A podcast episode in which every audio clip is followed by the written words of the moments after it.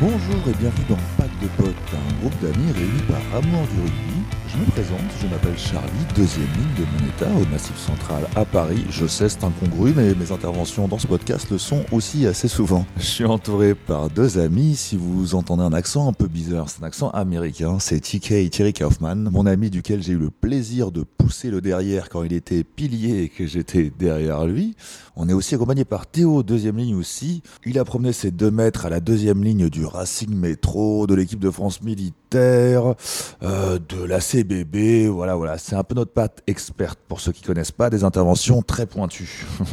Voilà pour les voix que vous allez entendre dans cet épisode. Épisode qui sera consacré aux six nations de l'année dernière. Car oui, il redémarre bientôt, mais je sais pas si par hasard vous l'aviez oublié, mais l'année dernière, on avait gagné le tournoi. Avec le grand chelem en plus, avec une finale contre les Anglais en plus.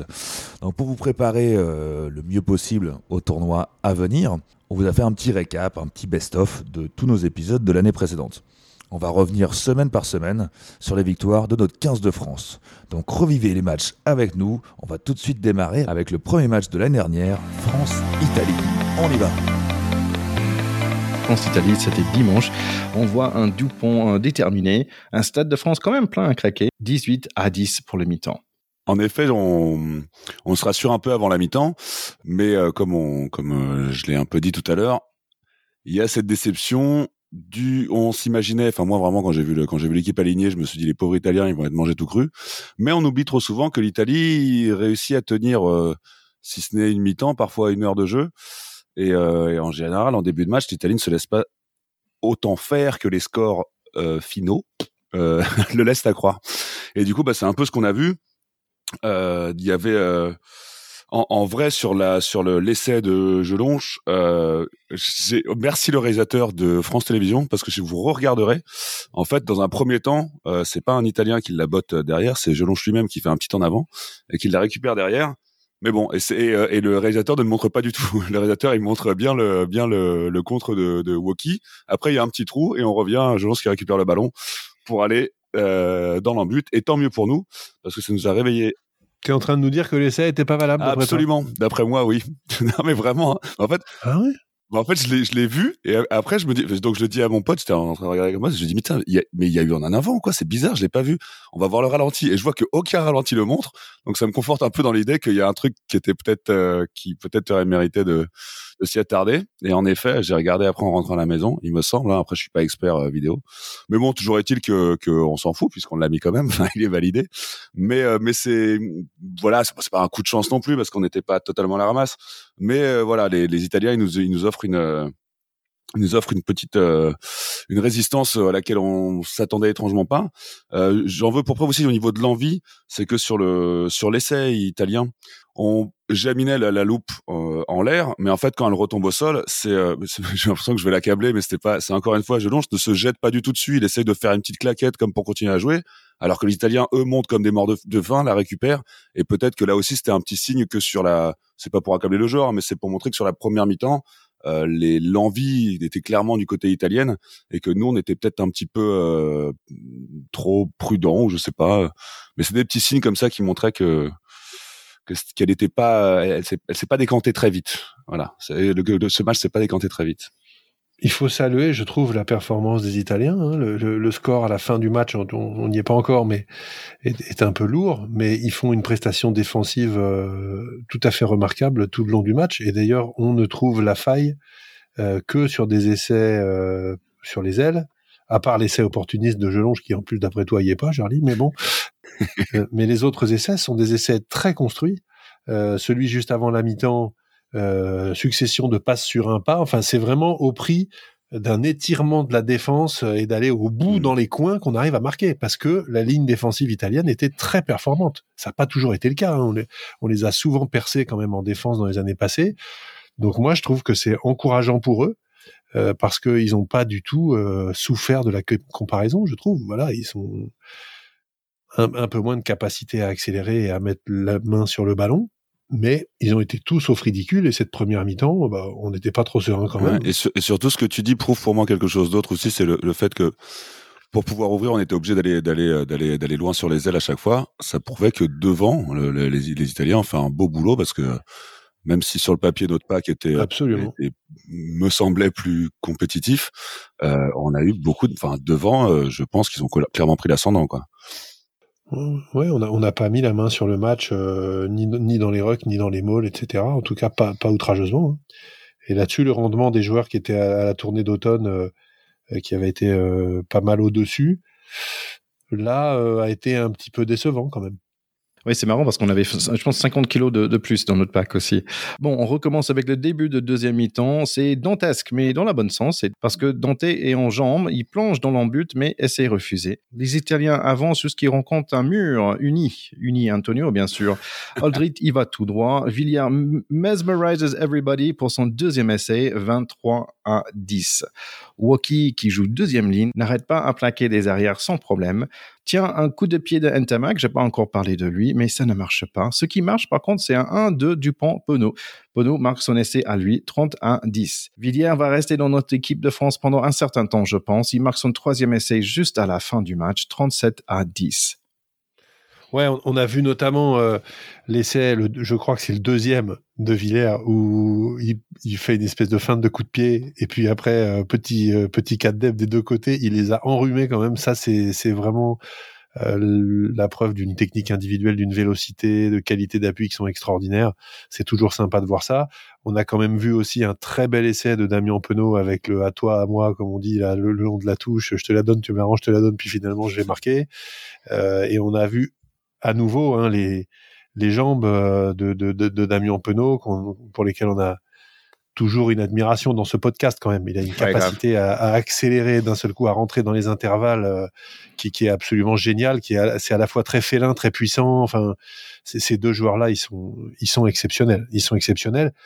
Je trouve qu'on n'a pas beaucoup vu la charnière. Hein, ça, ça s'est pas mal dit dans la presse. Euh, bon, euh, meilleur joueur du monde, machin, les joueurs sont très très ciblés, très très surveillés maintenant. Hein. C'est aussi pour ça que ça marque, euh, ça passe sur les côtés. Et on l'a déjà dit, Thierry. Le rugby est un sport collectif. c'est pas important que ce soit le meilleur joueur du monde qui marque. Ce qui est important, c'est que l'équipe dans laquelle il joue marque. Et ça fait de lui le meilleur joueur. Ok, ok, ok, c'est bon, je comprends. sur, sur la charnière, euh, c'est vrai qu'on a entendu beaucoup de mal dans la presse. Moi, je trouve qu'elle a pas eu de coup de folie, mais elle a tenu son rang. Donc, je te rejoins un peu dans l'idée de dire qu'à partir du moment tout à fait. Rien de par contre moi ce qui m'inquiète donc pardon euh, TK on va rester dans le positivisme. On a 5 points c'est formidable. On est en tête du classement pour l'instant. On a le bonus offensif on est content. Mais en plus, j'ai pensé à toi parce que je me suis dit, je vais encore amener du négatif et il va me dire, ah, mais vous êtes pas content, on gagne et vous râlez encore. Mais oui, on va râler parce que, enfin moi en tout cas, oui, parce que la dernière fois, et je le fais et c'est comme ça. Non, non, et surtout que que moi, ce qui m'a vraiment effrayé, c'est que devant, on n'y était pas. Euh, il y avait, il y a un truc qui est très symptomatique, c'est que bah euh, une des une des grandes, enfin une des armes du rugby, euh, je, je, je n'invente rien, mais c'est quand tu peux derrière une touche construire un mall et avancer euh, avancer avec. Euh, ce qui a priori quand tu as un pack de mammouths ne demande pas trop de ne demande pas ça les anglais savent faire hein. on a vu ça et ben nous on sait pas le faire contre l'Italie et euh, tout à l'heure on parlait enfin plusieurs fois non et on parlait tout à l'heure de l'Irlande bah franchement je suis content, positif, hein, mon ticket. On a 5 points, mais putain, quand je, quand tu vois ce qu'on fait les Verts devant et quand tu vois ce qu'on a fait nous hier devant, euh, bah, peut-être que la semaine prochaine, l'équipe de France montrera le visage qu'elle a montré en, à l'automne, et, euh, et, dans ce cas-là, euh, je serais vachement rassuré. Mais pendant ce match, j'avais quand même, enfin, les, les avants m'ont fait peur quelque part. ça va être un vrai révélateur la semaine prochaine. C'est vrai qu'ils ont eu quand même une euh, une préparation un petit peu troublée. Hein. Euh, Fabien Galtier a le Covid, ils se sont fait coacher par téléphone. Enfin bon, c'est quand même un peu naze, faut être honnête. Euh, donc on a toujours du mal à rentrer dans ces tournois contre l'Italie parce qu'on sait très bien que grosso modo, on a 9 chances sur 10 de gagner. Donc au bout d'un moment, euh, on a beau dire tout ce qu'on veut, c'est un petit peu compliqué d'être à 100% sur ces matchs-là. Les mecs ont surtout pas envie de se péter pour la semaine d'après et envie de faire euh, un suffisamment bon match pour être dans la feuille. Et tout ça, c'est pas une énergie très positive, faut être honnête. Donc je pense d'ailleurs que l'équipe va sûrement changer un petit peu. Euh, à mon avis, euh, je, je, pense que Woki va rester, mais je serais pas étonné qu'il remette du poids en deuxième ligne et qu'il fasse rentrer un deuxième ligne plus costaud et qu'il glisse en troisième ligne. Et à mon avis, euh, plutôt à la place de Gelonche, il me semble. Euh, on verra bien. J'ai trouvé Aldrit très très fort, Pour ah le coup, lui devant, ça a été un régulateur. Il a avancé tout le temps. Il n'a jamais renoncé. Non, mais c'est impressionnant. Ce mec là, et je trouve, est revenu sur ce match-là à son grand niveau.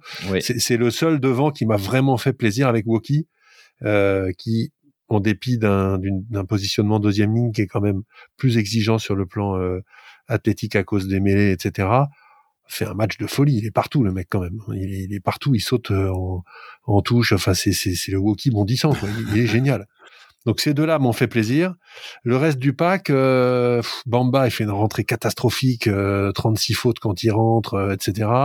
Antonio qui nous fait le coup, je, je vais au sol, je roule, ça va quoi. On n'est pas l'école de rugby ou ni quoi. C'est bon, ça, ça fait ça fait 25 ans que tu joues au rugby, tu sais que c'est interdit quand même. Ça me gonfle un peu de voir Dans ces le bar où, j'étais, j'ai entendu un Atono qui, qui, roulait en petit tonneau à ce moment-là. Voilà. Atono, ah bah, excellent Atono. Ouais, bah, je, je reviens rapidement sur euh, sur l'idée de Dupont parce que je me disais est-ce que c'était est-ce qu'il avait bon match ou pas? Et en fait quand tu regardes les débuts, de, de deux ou trois essais en fait il était toujours là.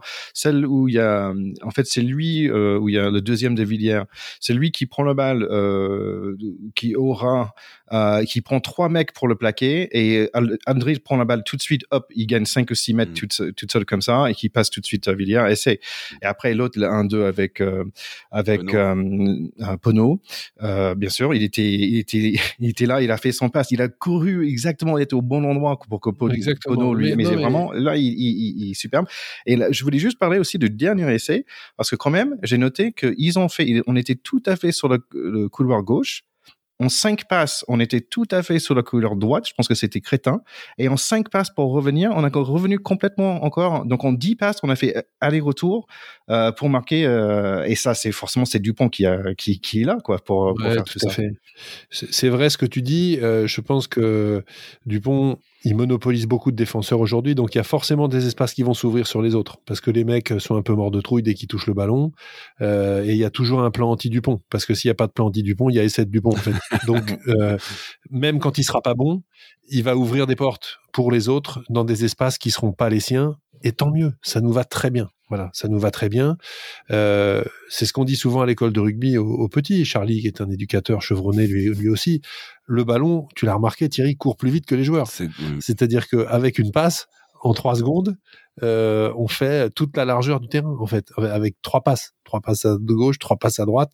Donc, de temps en temps, ce qu'il faut faire, c'est aller chercher de la largeur, pas qu'avec de la course, mais avec de la passe, du ballon. D'où la nécessité d'être bon techniquement pour avoir des passes qui vont loin. Voilà. Mais ça, c'est un truc d'éducateur. C'est autre chose. Oui, comme tu dis, c'est vrai qu'on regarde, il y avait quand même du, il y avait quand même du beau. Hein. C'est vrai que, bah, ce qu'on disait, euh, si la charnière n'a pas eu de coup d'éclat et peut-être tout le monde espère, à l'image de Dupont, tout le monde espère des folies de lui, mais en fait, c'est juste un régulateur. Il fait très bien son, il fait très bien son job et voilà. Donc il y a quand même pas mal de bonnes choses, dont surtout une, c'est quand même voilà, on retrouve notre tournoi, on retrouve euh, notre équipe de France, euh, dans, on retrouve le public dans un stade de France euh, plein à craquer pour euh, un France-Italie. C'est quand même super agréable de, de, de, retrouver tout ça. Il y a quand même beaucoup de positifs. on, rentre de plein pied dans un tournoi qu'on est content de retrouver. Et on a quand même eu des belles émotions dimanche. Maintenant, on a surtout envie de voir les voilà les, les gros matchs. Voilà, là on est chaud.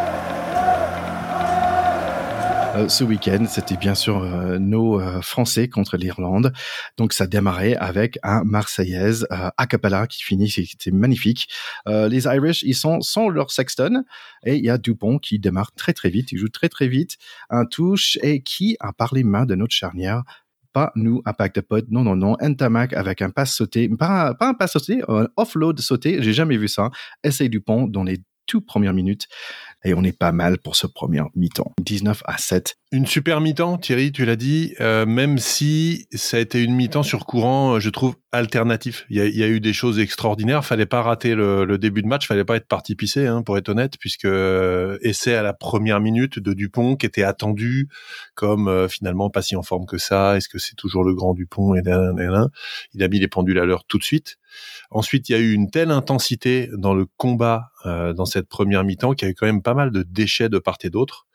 Euh, l'essai avant la, mi-temps, malgré tout, euh, nous fait euh, beaucoup de bien, mais il y a quand même des petites choses qui nous inquiétaient dans cette mi-temps, notamment la fébrilité de Jaminet sur les ballons hauts.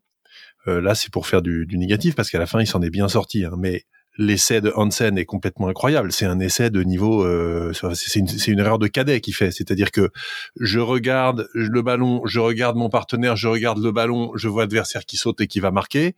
Normalement, ça n'arrive pas au niveau international. C'est pas possible. Euh, on apprend très simplement à l'école de rugby à monter au ballon sur les renvois. C'est encore une chose de les attraper, mais au moins on reste pas au sol calé dans ses appuis. Donc c'est quand même une très grosse faute. Et là où on voit que les, Irlandais restent des bons Britanniques, euh, c'est qu'ils ont ciblé Jaminet tout le match avec les ballons hauts. Et plus il était en difficulté, plus il retapait des ballons hauts dessus. Et je trouve qu'il a quand même été costaud. Il n'est pas sorti de son match, notamment dans son rendement de buteur. Euh, alors qu'il aurait pu, euh, après cette action-là, d'un seul coup, euh, je trouve, euh, se dégonfler. Voilà. Donc moi, j'ai adoré plein de choses sur cette première mi-temps en particulier Gabin Villiers qui est fantastique. Et en même temps, cette première mi-temps, on finit un petit peu sur notre fin parce qu'on se dit, euh, ils ont beau pas avoir Sexton, ils sont pas hors du coup et ça peut passer. Euh, côté irlandais, ça va pas falloir se, trouver, se, trouver en deuxième mi-temps. Oui, et tu as raison Théo, parce que je ne sais pas ce qu'il a dit, le papa de Owen Farrell, le coach des Irlandais, mais ils vont marquer deux essais tout de suite euh, dans le début de deuxième mi-temps, dans l'espace de cinq minutes on est d'un coup 22 à 21 à 50 minutes c'est un tout autre match. Mais notre public est là. Ouais, c'est, moi je me dis que j'avais raison d'être circonspect à la mi-temps et honnêtement dans les cinq premières minutes de la deuxième mi-temps, j'ai pas du tout compris ce qui s'est passé. On prend 14-0, deux essais d'affilée avec notamment le deuxième essai, euh, celui de Gibson, euh, qui est quand même assez improbable parce qu'il se retrouve tout seul dans un trou énorme. Donc la défense a eu un trou d'air absolument gigantesque. Ils sont mis à trois ou quatre pour défendre sur une seule zone. Et euh, là aussi, erreur de cadet, un peu comme Jaminet. Donc ça, c'est des choses, euh, je pense, qui sont corrigibles. Et moi, ce qui me donne toujours espoir dans cette équipe, c'est que en faisant des erreurs énormes comme ça, qui peuvent faire basculer des matchs, on arrive à les gagner ces matchs. Donc c'est vraiment euh, une mi-temps dans laquelle ça aurait pu très très mal se terminer. L'essai de la 52e, il arrive assez tôt pour remettre la tête à l'endroit de tout le monde. L'essai de bail et c'est un super essai. Qu'est-ce qui fait du bien cet essai euh, juste après s'être pris un 14-0, il nous, il nous remet complètement la tête à l'endroit. Tu as évidemment euh, parlé de, du 50-22 de Tagburn, donc je rappelle pour ceux qui nous écoutent, le 50-22 c'est une nouvelle règle qui fait que si on tape en touche depuis derrière sa ligne des 50 mètres, c'est-à-dire celle du terrain, et qu'elle sort en touche dans les 22 mètres de notre adversaire, on bénéficie du, du, du lancer. Donc c'est quasiment une pénale touche, c'est quasiment un péno hein, à des moments comme ça. Et là, euh, l'alignement français s'est ressaisi et pique le ballon sur ce truc-là. Pour moi, c'est un des tournants du match. Euh, et il y a un autre tournant du match, à mon sens, et les copains avec qui je l'ai regardé seront d'accord avec moi parce que sur le match, j'ai dit à ce moment-là que je pensais qu'ils avaient raison, mais en fait, je pense qu'ils avaient tort. À contrario, les Irlandais, quand ils ont une pénalité et qu'ils prennent les points à la 70e, c'est un moment où les Français euh, étaient pas complètement dans leur assiette. S'ils avaient pris la touche et qu'ils avaient marqué pour recoller, peut-être que ça aurait été une autre issue. Donc ils ont peut-être manqué un petit peu de d'audace. Tant mieux pour les Français. Moi là où je suis très content, c'est que ça fait un match euh, qui était le vrai premier match à pression de ce tournoi, qui est gagné. On est en tête du classement du tournoi. Maintenant, on a deux déplacements euh, pour essayer d'aller faire un grand chelem si jamais ça veut sourire avec une finale France-Angleterre le 19 mars au Stade de France. Et ça, c'est quand même une belle perspective. Pour ce France-Écosse, il y a pas mal de visages qui manquent euh, côté Écosse en fait. Il manque euh, Hamish Watson, euh, troisième ligne euh, préférée euh, de ce, pas juste pour son coupe de cheveux, mais surtout pour ses plaquages. il y a aussi Jamie Ritchie qui, qui s'est blessé au début du tournoi. il manque aussi deuxième ligne Richie Gray. Mais dans les arrières, il y a quand même Hogg, Russell, Chris Harris qui assure, un certain Darcy Graham euh, qui éclate en ce moment. Ils n'ont pas un Tulagi, mais ils ont un Tupalou. Donc, euh, c'est quand même une équipe avec un certain, un certain poids. Côté France, c'est une équipe qu'on connaît très bien, moins le casque rouge de Villiers, euh, qui est remplacé par Moefana. Oui, c'était un choix osé hein, de la part du staff qui a surpris parce que Moefana, c'est pas un ailier de métier, il joue vraiment au centre, il dépanne de temps en temps à l'aile. Mais euh, là, il a montré que c'était un bon choix, en fait. Ah oui, on va voir ça tout de suite. Euh, ça fait carrément huit ans on n'a pas gagné ici à Murrayfield, qui était chaud, chaud, chaud. Et peut-être les dieux de rugby sont avec nous, car on mène à la mi-temps 19 à 10. Ouais, une mi-temps à 100 à l'heure, dans laquelle on, on s'est vraiment pas ennuyé, avec une deuxième partie de mi-temps qui était quand même à l'avantage des Écossais, incontestablement, qui se sont pas démontés du tout.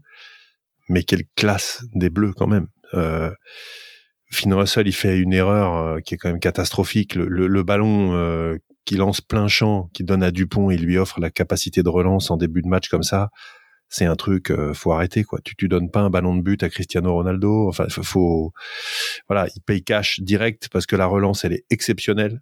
Le relais de Marchand, Paul Villemc qui vient marquer. Enfin, c'est des essais qui font qui font vraiment rêver.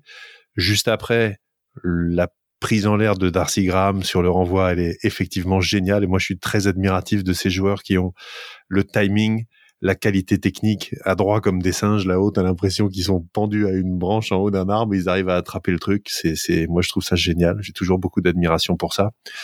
Euh, et, puis assez vite, euh, on, a vu que les Français se sont pas du tout affolés, étaient dans leur match, étaient très présents en défense, un gros plaquage à deux du pont Villemc, euh, euh, des enchaînements pour éviter les touches qui sont extrêmement justes, euh, et puis euh, à nouveau des gestes, des gestes justes. Euh, Penaud, Baye, Baye qui est quasiment dans tous les coups. On dirait qu'il joue trois quarts centre le mec, alors qu'il est pilier gauche et qu'il fait les mêlées aussi. C'est impressionnant. Il est quand même très très fort.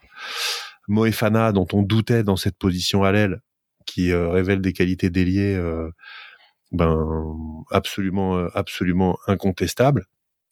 Et puis au moment voilà où les où les Français avaient quand même subi parce qu'effectivement Rory Darge qui est impressionnant, il a 22 ans, le troisième ligne, le remplaçant d'Amish Watson, ben on voit que c'est un sacré client et ça va être un joueur, on va le voir pendant les années qui viennent. C'est top de voir émerger des joueurs comme ça aussi jeunes, avec grosse encore action de Van der Merwe, etc.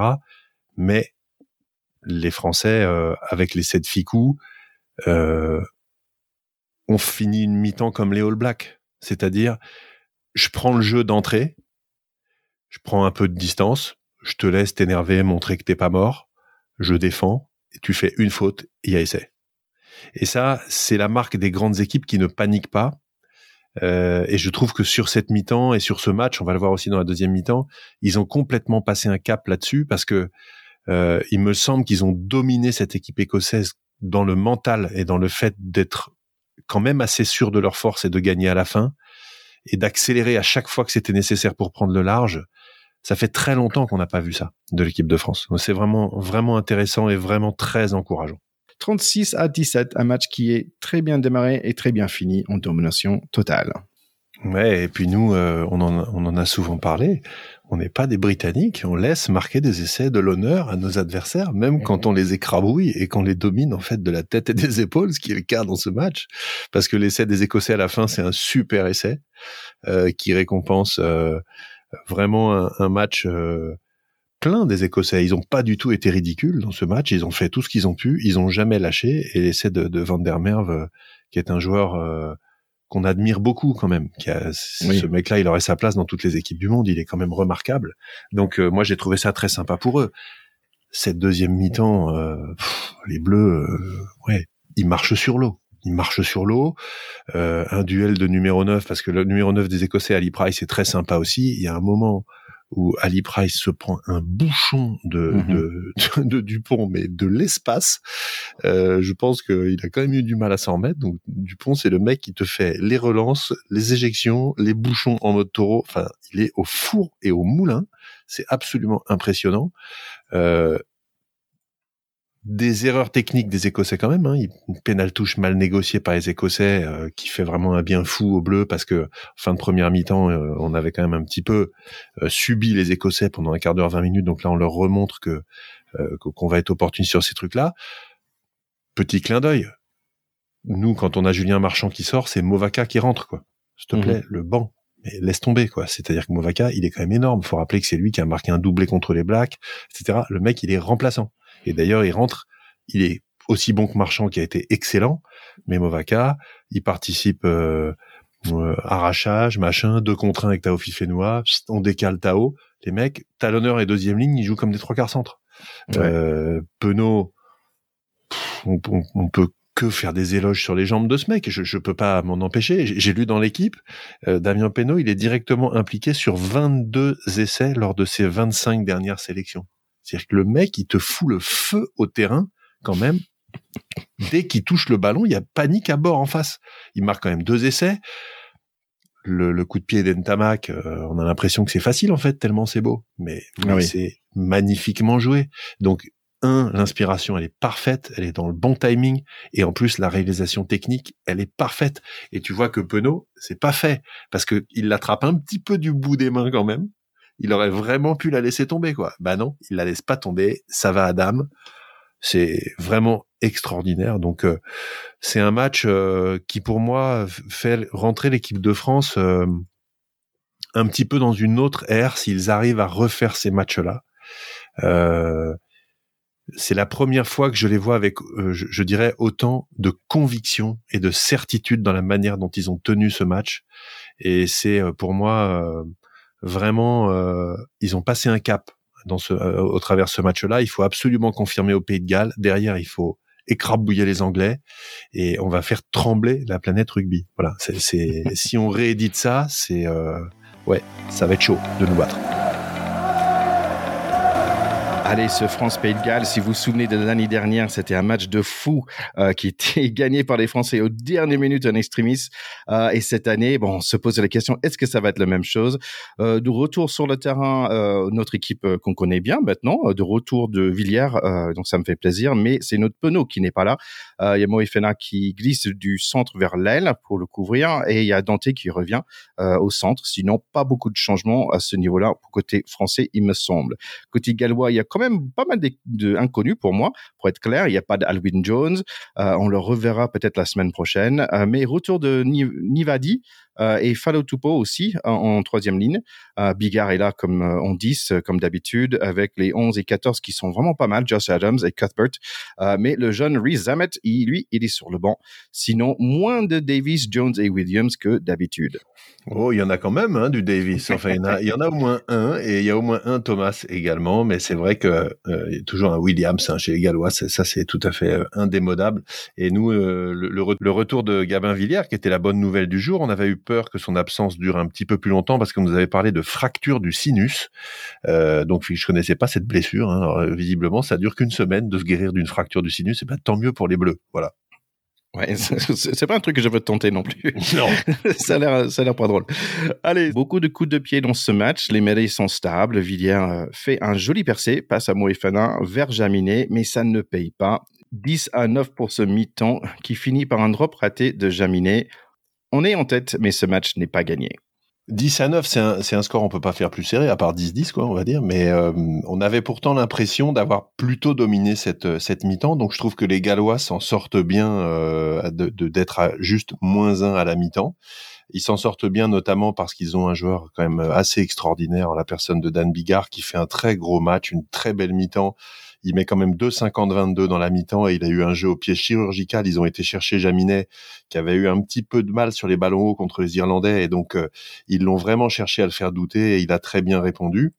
Après, euh, on marque dans cette mi-temps un essai qui est quand même de toute beauté, qui arrive tôt dans le match, qui fait beaucoup de bien et qui a un petit peu planté le décor quand même de euh, l'équipe qui allait faire la course en tête, euh, ce qui a été le cas. Et au rugby, faire la course en tête, c'est quand même toujours un avantage, d'où l'importance de ces très belles entames que font les Bleus.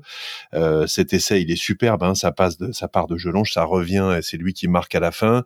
Euh, as, dedans, t'as Villiers qui fait une belle avancée, qui ensuite euh, fait le relais en numéro 9. Ensuite, t'as une passe au cordeau de Ntamak, euh, qui est quand même assez risqué hein, parce que c'est des passes à, interception possible. Donc c'est un essai qui est plein de panache et plein de talent euh, et qui est superbe parce qu'il y a, y a quand même beaucoup de temps de jeu pour aller le chercher. Euh, on a vu quelques trucs un petit peu inattendus, hein, notamment à la 22e, cette espèce de combinaison au pied qui était vachement osée. Je sais pas si tu as vu quand quand les Gallois tapent en l'air tout près de la ligne pour aller euh, juste chercher la, balle et marquer l'essai derrière. C'est rarissime de voir ça à haut niveau parce que c'est quand même se séparer du ballon dans une zone de marque où en général en pilonnant, en pilonnant, soit on va obtenir la faute, soit on va marquer. Donc c'est assez inattendu. Je pense que c'était c'était culotté. ils n'ont pas été récompensés là-dessus. Et puis euh, on a eu un, une mi-temps avec quand même déjà une performance défensive de très haut vol et un impact euh, de plusieurs joueurs comme Willem C, comme Marchand euh, dans les rucks, sur les grattages euh, qui, ont, qui ont été vraiment extrêmement précieux. On tourne à 19, mais, mais pour moi, à la mi-temps, on se dit, j'ai l'impression qu'on peut pas vraiment perdre. C'est marrant, hein, mais j'avais, j'étais pas stressé. Le, le, score était serré, mais j'étais pas stressé. Ouais, j'avais pas forcément le même sentiment. Euh, moi, j'ai voulu euh, un essai de plus, hein, euh, pour être honnête, pour être un peu plus au calme. Euh, là, deuxième mi-temps, ça commence. bonjour Oas qui, qui revient, donc ça fait plaisir. nos Bleus font un mur avec un plaquage à deux avec William C et Dante. Ça c'était quand même assez sympa. Hein. Dante il qui a fait énorme. Ah ouais, franchement, il a fait 43e. Il fait très très mal au mental des Gallois, je pense. Je savais qu'il allait être content parce qu'il fait un bon travail de deuxième ligne avec des plaquages, des soutiens, des grattages et tout ça. C'est nous qui avons le ballon et vite fait, on obtient un pénalité, donc 13 à 9. en fait, le score, il va pas bouger après pendant des 35 minutes, mais il y a quand même de beaux rugby. 70 minutes encore de pénalité. J'ai pas compris. Soit c'est un pénalité à 50 mètres ou c'est un scrum à 22. Bah, un peu bizarre pour moi. Bye bye Dupont. Hello Jason Statham. Oh, pardon, Mr. Lecou. On est vraiment sous pression, mais heureusement, Ntamak fait une interception sur nos 10 mètres. 75 minutes à l'heure rouge, mais c'est encore euh, Danti qui fait son impression de Bastero et il gratte un ballon très très important. Stressant ce match quand même. Jaminet loupe un pénalité de presque 50 mètres. On va le pardonner, je pense. Deux minutes à jouer et on tape encore le ballon. On ne sait pas faire des pick and go, c'est bizarre. Rhys Zamit, of course, il court vite. On donne un pénalité. On a encore un moyen de perdre ce match. Mais Movaka nous gratte un ballon. Je lance le bot en touche et ouf, je respire encore.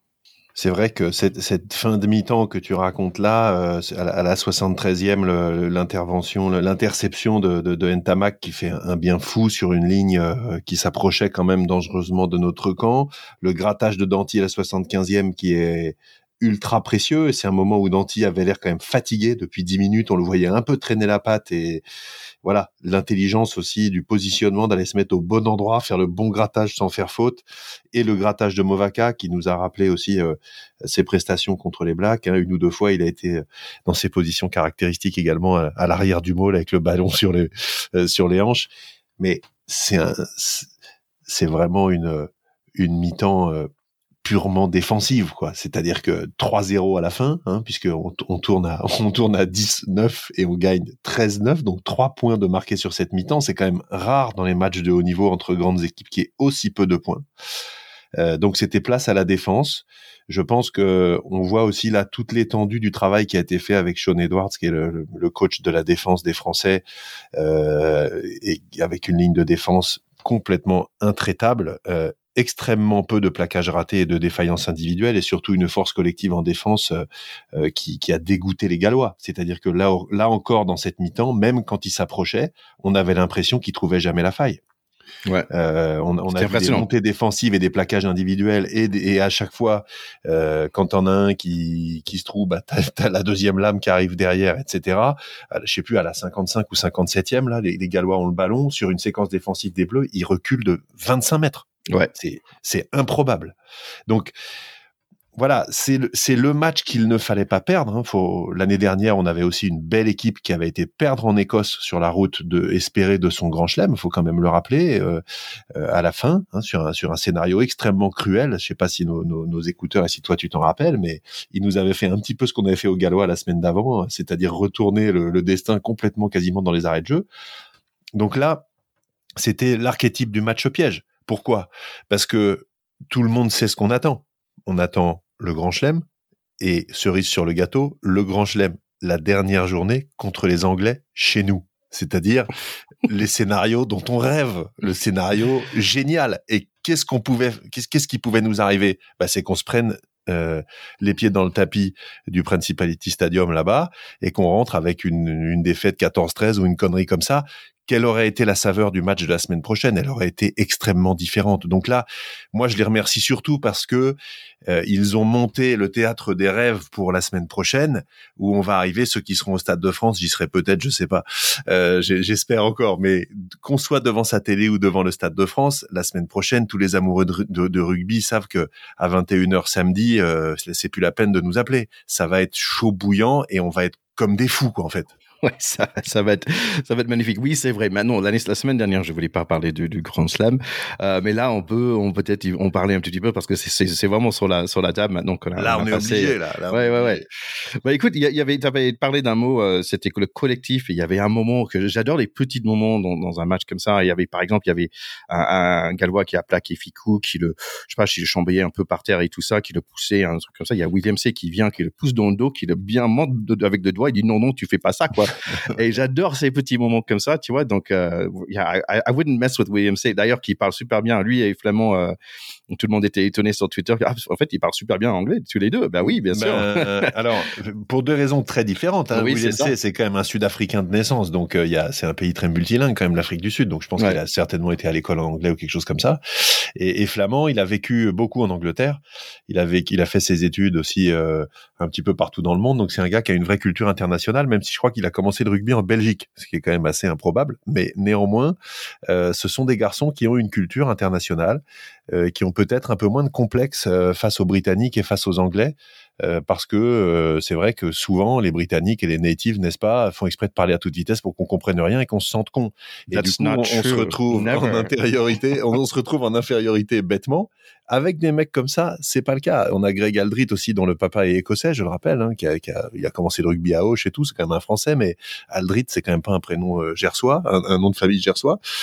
Quoi qu'il en soit, ce qui est absolument génial dans ce qu'ils ont fait, c'est que dans toutes les épopées, et aller gagner un tournoi et a fortiori un grand chelem, ils l'ont pas encore fait, hein, mais pour qu'ils le fassent, dans toutes les épopées, il y a des matchs flamboyants et des matchs un peu durs, un peu ric-rac. Ouais. Il y a des actions ultra méritées et puis des coups du destin. Ils ont coché la case du match qu'il ne fallait pas perdre, qu'ils ont gagné de peu, sans dévoiler de faiblesses euh, extraordinaires et en montrant aux Anglais, euh, les gars, on doute de rien et la ligne défensive chez nous, c'est du costaud. Voilà. Mmh. Je pense que c'est ce qu'il fallait faire. Tout le reste est à écrire. En plus, on va avoir le, le retour de, de Damien Penaud. C'était génial. Il n'était pas là. Il avait qu'un petit Covid. Il va être en pleine bourre. Il s'est reposé cette semaine. La semaine prochaine, il va leur mettre le feu à la pelouse du Stade de France. Je, je l'attends là. Damien, va falloir nous faire rêver. Bah ouais, c'est intéressant que tu parles de ça, mais c'est vrai, c'est un match où il n'y avait pas énormément de grands actions, ni il n'y avait pas un star de ce match, par exemple.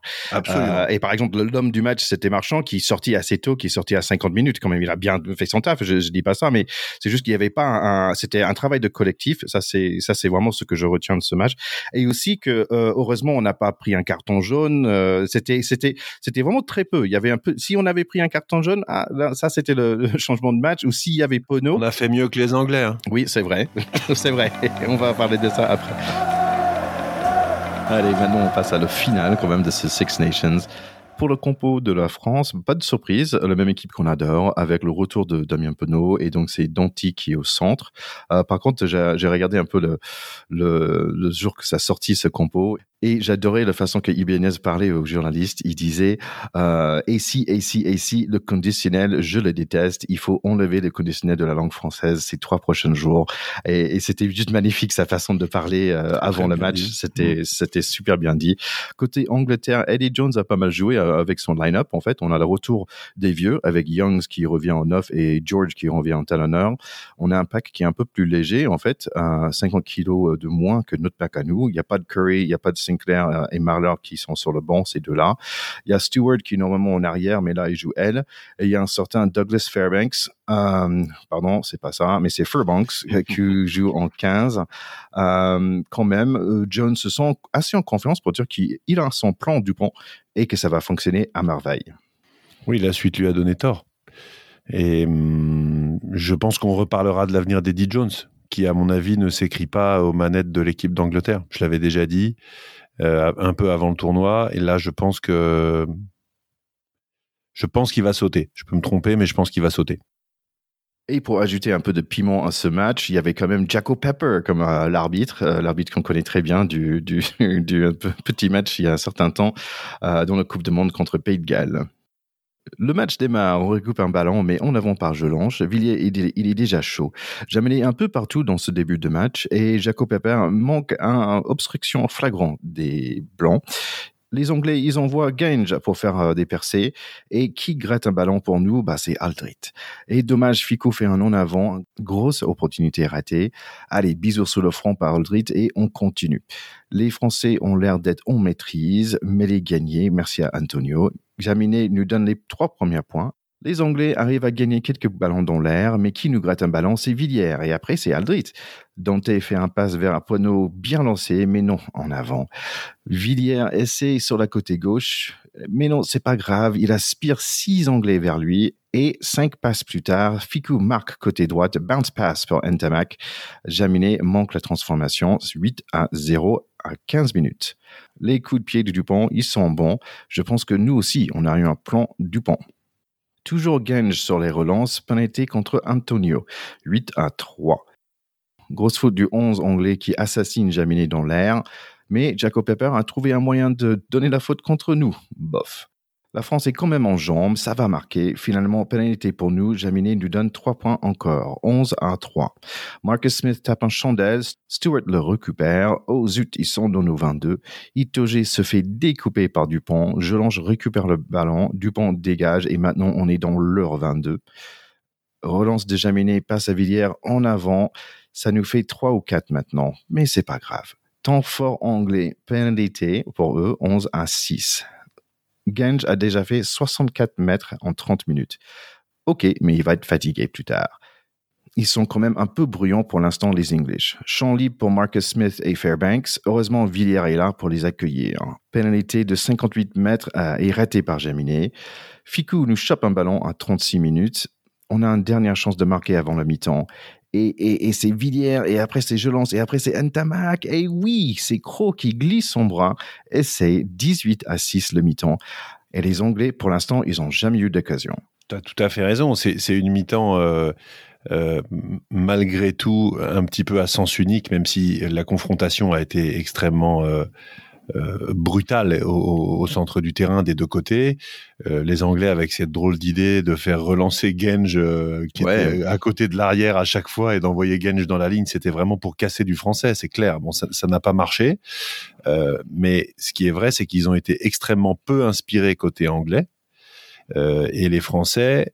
On va, on va y revenir un petit peu. S'ils avaient été moins maladroits, ils auraient pu passer 30 points dans cette mi-temps. C'est absolument incroyable parce qu'ils ont fait plus d'en avant en une mi-temps que dans tout le tournoi.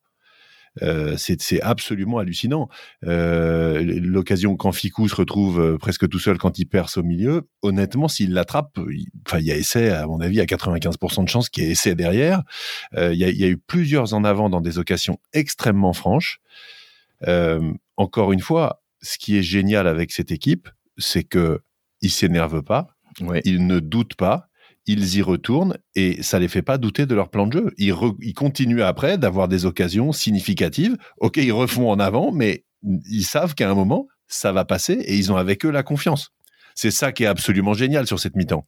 C'est exactement pour ça que chaque fois je disais c'est pas grave parce que j'avais l'impression pour eux c'était pas grave. Ils allaient, ils savaient qu'ils allaient marquer le, par la C'est vraiment marrant. On, on l'a très bien senti et d'ailleurs tourner à 18-6 après une mi-temps où tu as vendangé autant d'occasions, c'est quand même assez chanceux parce que même les deux occasions qui marquent, les deux essais qui marquent, qui sont tout à fait mérités, mais ils auraient pu aussi ne pas les marquer parce que sur les deux, il y a des ballons qui tombent certes en arrière et des passes qui sont pas tout à fait assurées sur les deux. Hein. C'est mhm. pas propre propre hein, les essais. Ils sont mérités, mais ça aurait très bien pu rebondir du mauvais côté.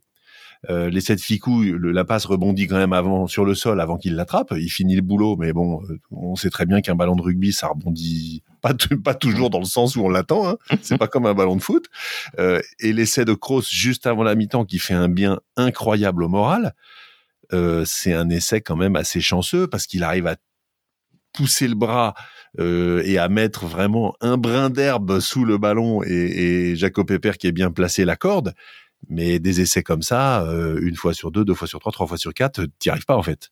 Et juste avant, il aurait fallu que ce soit Ntamak qui marque quand il perce. Et puis il est repris in extremis. Et à ce moment-là, tu te dis, bien, ça va encore pas le faire. Kroos a ce petit coup de génie d'étendre le bras. Mais encore une fois, ces deux essais-là, viennent avec peut-être un petit peu de chance quand même, compenser les malchances euh, de tous les en avant de la première mi-temps. Et s'ils avaient eu la qualité technique qu'ils ont déployée euh, pendant tout le tournoi, ou même par exemple la qualité technique qu'ils ont fait la première mi-temps contre les Blacks au mois de novembre, bah c'était c'était 30 euh, c'était 30 à 3 à la mi-temps, hein. parce qu'ils les ont quand même outrageusement dominés dans les occasions, avec une confrontation physique relativement équilibrée où ils n'ont absolument pas souffert dans les duels alors ils ont dû y mettre beaucoup d'énergie, mais on n'a pas eu peur en fait de ces Anglais sur la mi-temps. Ouais, il y avait, il y avait finalement quand Gange, en fait, c'était assez marrant parce que quand il faisait ses percées, juste à la fin, quand il arrivait vers, vers le contact, il y avait toujours un petit pas ou deux vers la gauche ou vers la droite. En fait, donc il évitait un peu le contact. Il y avait un seul fois, je pense qu'après son troisième ou quatrième, il a vraiment foncé devant et c'est celle-là où il a presque fait un peu de percée. Mais imaginons combien de kilomètres il a fait parce qu'il fallait se remettre en arrière, il fallait retourner avec tous les, les, arrières pour se remettre en position. Il a fait des kilomètres, le gars. Donc, euh, oui, oui, oui, tout à fait. Genge qui avait fait un match assez extraordinaire la semaine précédente contre les Irlandais et on avait un petit peu peur de sa performance en mêlée fermée. Et finalement, il a été quand même plutôt étouffé et on l'attendait euh, dans le secteur plutôt de la mêlée fermée et de la confrontation au près. Ils ont choisi de le faire courir. Bon, assez peu concluant. Après, ce que les Anglais ont fait dans cette mi-temps, c'est que, et on le savait, ils ont très vite testé Jaminet euh, sur les ballons hauts. Il a pris des ballons hauts, une pluie de ballons hauts pendant tout le match. Il en a loupé un ou deux, mais franchement, il a été super bon. Il s'est pas échappé. Il l'a pris la plupart avec quand même pas mal d'autorité. Après, statistiquement, ils peuvent pas non plus en prendre 100%.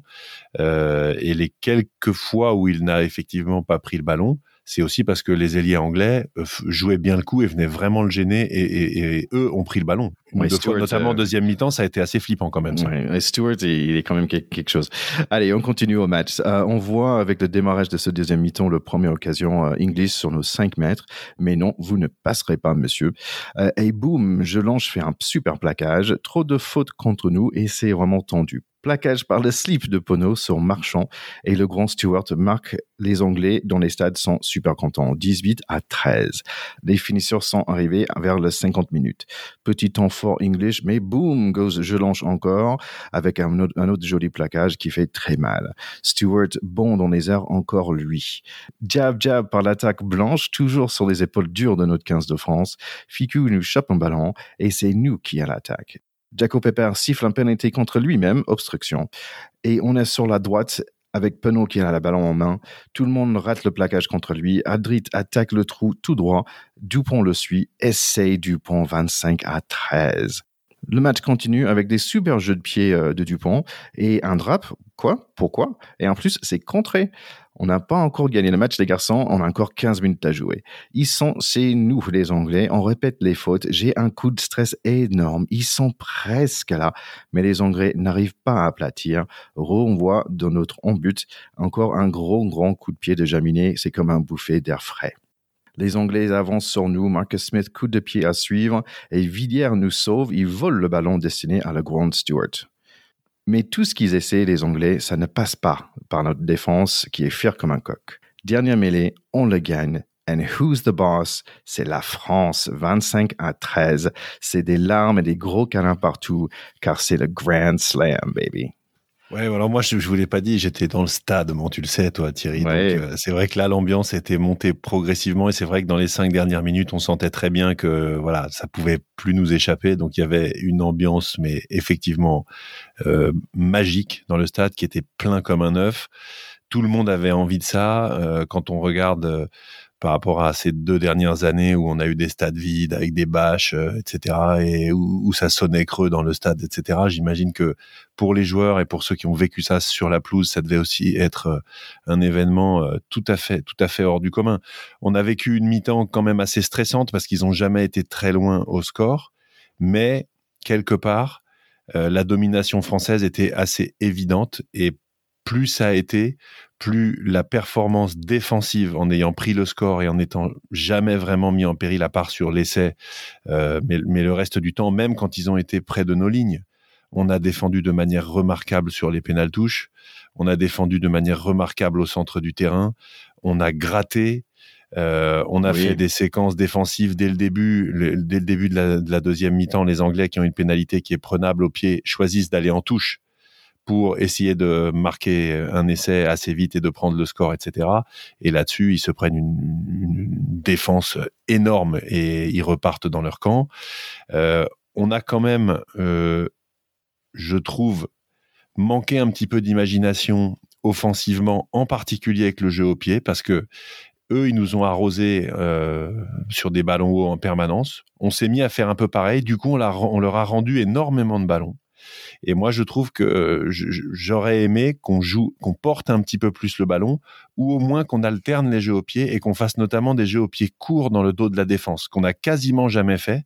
Ce que Marcus Smith a très bien fait en deuxième mi-temps deux fois, euh, et ça nous a foutu le feu à chaque fois. Et comme tu as dit, euh, Villiers chipe le ballon, mais c'est miraculeux ce qu'il fait, et ça prouve que ce joueur-là, il est obsédé par le ballon et par euh, l'envie de, de, de, tout nettoyer là où il est. Quoi. Il est absolument incroyable, mais ce truc s'est passé à une vitesse mais euh, supersonique et qu'il attrape le ballon et qui se rebarre dans l'autre sens, on s'est dit mais c'est pas possible, c'est un miracle. C'était absolument dingue cette action. C'est comme un pickpocket à la gare, quoi. Tu ah, c'est un pickpocket. Et, et même l'ailier, je pense qu'il a dû dire, mais merde, on va passer le ballon? L'anglais, il devait absolument pas, pas avoir du tout compris ce qui s'était passé. Enfin, en tout cas, moi, j'ai évidemment euh, complètement euh, adoré cette, cette deuxième mi-temps.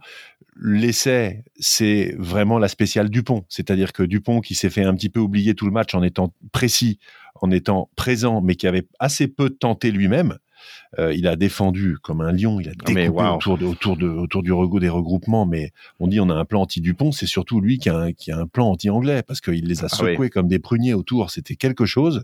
Et, euh, et cet essai, il est génial parce que euh, c'est effectivement une belle action un peu en travers, mais qui angoisse un peu les Anglais de, de Penaud, qui arrive sur un petit regroupement. Et puis Aldrit qui trouve un trou de souris. Et effectivement, quand il se retourne pour faire jouer, bah, tu as Dupont qui est là dans l'axe et il y va quoi? On va pas dire en marchant, mais quasiment. Et en fait, euh, quand il y a une petite brèche qui se crée par un avant et que la défense est un petit peu étirée et que Dupont est au soutien, bah il y a essai en fait. Euh, c'est impressionnant. Je pense que ça a été une libération aussi pour euh, pour eux tous parce qu'au moment où ils prennent 25 points, euh, ils se disent ça peut plus vraiment nous échapper quand même. Et on a senti crescendo la force, la confiance, la joie monter aussi, et c'était très significatif dans le stade. Euh, progressivement, les gens se mettaient à, sauter, à chanter. Euh, ils ont lancé des Marseillaises dans le dernier quart d'heure, et c'était c'était pas tant pour les encourager que pour fêter ça parce que d'une certaine manière c'était déjà fait quoi. Ouais. Oui, j'imagine ça devrait être un moment magnifique. Moi, j'étais euh, chez mon cousin, euh, on, on fêtait ça, mais on était euh, tous super contents. Mais en fait, c'était marrant parce que par rapport à la, la semaine dernière, qui a été un match, on va dire en anglais, grinded out, c'est vraiment, c'est où il y avait aucun star la semaine dernière. Cette semaine-là, c'était le même, c'était grinded out, mais cette fois, il y avait tout le monde, c'était un star en fait. Ficou avait un match avec deux trois récupérations de, de ballons, Dupont avec les nombres de plaquages qu'il avait, quoi, 14 ou un truc comme ça, incroyable. Je, je les troisième ligne en général, tous euh, magnifiques. Ouais, les coachings ont été remarquables. Hein. Euh, les remplaçants ont fait des super entrées. Movaka, quand il rentre plusieurs fois, il fait des, des, des très belles marches avant. Euh, faut, faut se rappeler que c'est lui hein, qui avait été titulaire sur le, le deuxième, le, enfin, le match des Blacks au mois de novembre, qui a fait un match exceptionnel. Donc, euh, le fait que, que, que, Julien Marchand lui ait repris sa place, ça prouve quel client c'est dans le groupe aussi et, le mmh. niveau de confiance qui est donné à Julien Marchand. Avoir, on a une équipe, un effectif, mais on a deux mecs par poste euh, qui sont absolument tous plus incroyables les uns que les autres. quoi. C'est-à-dire quand t'as Marchand qui sort, c'est Movaka qui rentre, et les mecs se disent mais putain c'est pas possible quoi. Ça, ça s'arrête quand? Euh, Les les euh, Cretin fait une fait une bonne rentrée. Enfin ils font tous le job quoi le job à, à 100%. Ce, ce qui je trouvais euh, assez sympa quand même, c'est je reviens sur cette idée de tiens ils avaient pas de tout peur du moment euh, et ils étaient là pour accepter ce moment-là et ils avaient envie de briller tous. Euh, et je trouve qu'ils avaient beaucoup de confiance en eux et ça se je trouve que ça se ça se voyait. Ouais, ce que ce que tu dis est très juste et je pense que c'est le grand défi qui attend cette équipe parce que maintenant euh, son talent, sa classe, sa profondeur de banc, euh, sa confiance, son savoir-faire a explosé là de manière maintenant définitive aux yeux du monde du rugby. C'est-à-dire qu'avec ce grand chelem en plus, euh, y compris en ayant eu parfois des moments difficiles comme la première mi-temps où on fait tomber 3-4 en avant sur des occasions nettes, dans l'histoire du rugby français, on perdait toujours ces matchs-là. On pleurait, c'était good game à la fin, euh, les, les Anglais enquillaient, on, perdait, on perdait 18-17 en disant putain on a été meilleur qu'eux quoi. Et c'était c'est l'histoire du rugby français ces défaites-là. Et là, ce sont des victoires à chaque fois, y compris quand on a les trous d'air. Donc on a complètement changé de mentalité et renversé la table euh, et le logiciel mental des joueurs de rugby français qui avaient euh, historiquement le panache dans la défaite. C'était toujours des losers magnifiques. Alors bien sûr, il y a eu des grands moments de succès, etc. Mais combien de fois on avait le panache d'être ceux qui ont perdu en étant les meilleurs? Et ça, c'est terminé avec cette équipe-là. On l'a beaucoup dit, hein, mais c'est une génération où ils ont été champions du monde du vin, euh, etc. Donc ils ont appris à gagner de bonheur. Il faut aussi se rappeler qu'il y a une ossature quand même très importante du Stade Toulousain qui paye en ce moment quand même l'absence de ses joueurs par sa place au classement de top 14. Les clubs jouent vraiment le jeu, hein, c'est-à-dire que tout le monde soutient l'équipe de France et ça, ça change tout. mais aussi tous ces jeunes joueurs, bah, ils sont champions de France, ils sont champions d'Europe avec le Stade Toulousain et ça compte en fait. Hein. Ils, empilent de la maturité, de la confiance et euh, ils ont peur de personne en fait. Maintenant, ils ont mis 40 points au, Black à Paris, ils ont battu les Anglais en finale pour faire le Grand Chelem. Ils ont plus peur de rien. Donc, comment est-ce qu'on comment est-ce qu'on gère ce risque-là? Puisque au rugby, quand tu deviens trop sûr de toi, tu perds. C'est tout le travail fantastique qu'a fait Fabien Gatier et son staff. Ouais, c'est marrant parce que euh, dans les pays anglophones, ils disent tous, bah, ça dépend euh, quelle France va, you know, what France is going to show up. You know, tu sais jamais avec l'équipe de France, tu sais jamais s'ils vont gagner ou s'ils vont être magnifiques et, et beaux ou s'ils vont, s'ils vont perdre. Et ça, ce qui est intéressant, c'est que maintenant, it doesn't matter what France is going to show up parce que la France, ils arrivent et ils sont là pour gagner. Point. C'est ça. Et ça, c'est vraiment fantastique. Mais c'est une révolution culturelle. C'est une révolution dans le, dans le rugby français. Tiens, tu disais merci à, à, Fabien Galtier. Je voulais dire merci à ses lunettes, hein, parce que c'est ça qui lui permet de voir le talent hein, et dans ces garçons qu'il choisit. Euh, et je trouve ça trop, trop, trop chouette. Et aussi, je l'aime bien quand il est devant le micro devant le match. Il a, l'air d'avoir 15 ans, le mec. Il, est vraiment content d'être là. Il est fier de, ses, de son équipe et ça, ça voit qu'il est là avec beaucoup de plaisir et qu'il que lui aussi, il apprend du, du, de l'élan, il apprend du, il prend du l'auteur, on va dire, euh, par rapport à sa poste et et, voilà, je trouve qu'il il se sent à l'aise lui-même aussi. Alors, il, se dit qu'il serait en train de se prolonger son contrat jusqu'en 2027, c'est-à-dire faire la prochaine Coupe du Monde et la suivante.